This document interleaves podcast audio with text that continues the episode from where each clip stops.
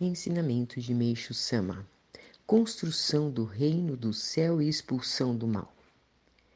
Parte 1 Para o estabelecimento do reino do céu neste mundo, uma condição é fundamental: a expulsão do mal armazenado no fundo do coração da maioria dos homens hoje em dia.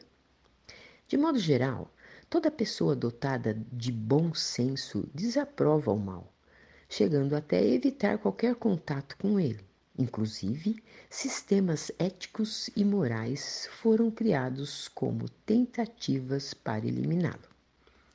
No tocante à educação, esta vem a ser a principal meta, enquanto que as religiões buscam aconselhar a prática do bem e, consequentemente, a, rejeição do mal.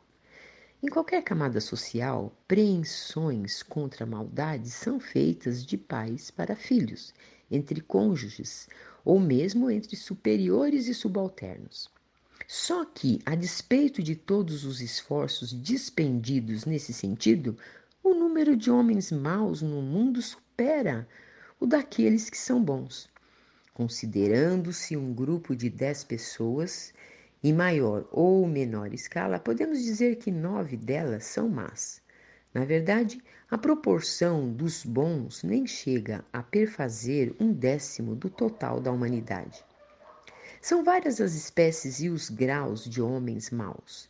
O primeiro tipo, por exemplo, corresponde àqueles que são perversos do fundo do coração, os que são capazes de causar mal aos demais deliberadamente. Já a segunda categoria diz respeito aos que cometem maldades de forma inconsciente. A terceira espécie corresponde aos que cometem maldades por ignorância. O quarto tipo é referente àqueles que incidem no mal acreditando tratar-se do bem. Quanto aos que se enquadram no primeiro tipo, dispensam maiores explicações. No tocante ao segundo, é o que ocorre mais comumente.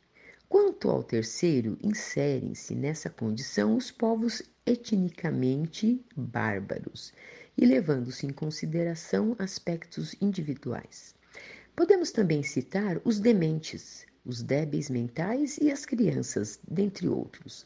Razão pela qual os inseridos nesse grupo não chegam a representar um problema propriamente dito. Em relação ao quarto tipo, esse sim é mais nocivo que os demais, devido justamente à firmeza e fervor com que aqueles inseridos nesse grupo praticam o mal persuadidos de estarem praticando o bem.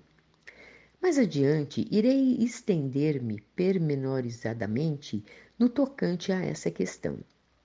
Por ora, apenas examinemos o mundo do mal sob a perspectiva do bem.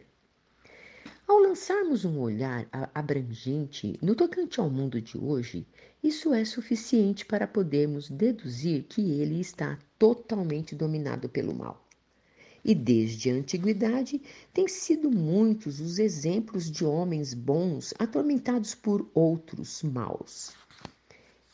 E eu jamais ouvi dizer que homens maus tenham sido alguma vez supliciados por homens bons, já que os maus sempre contam com muitos aliados, ao passo que os bons normalmente contam com poucos. Os maus geralmente são poderosos, desprezam as leis e caminham bem, despreocupados pelo mundo. Os bons, no entanto, vivem oprimidos ou sentindo-se atemorizados. Essa é a imagem real da sociedade. Os bons, por serem fracos, sempre foram torturados pelos maus, que são fortes. E como uma contestação a esse contrassenso, foi que espontaneamente nasceu a democracia. Tirado do livro O Tempo Chegou.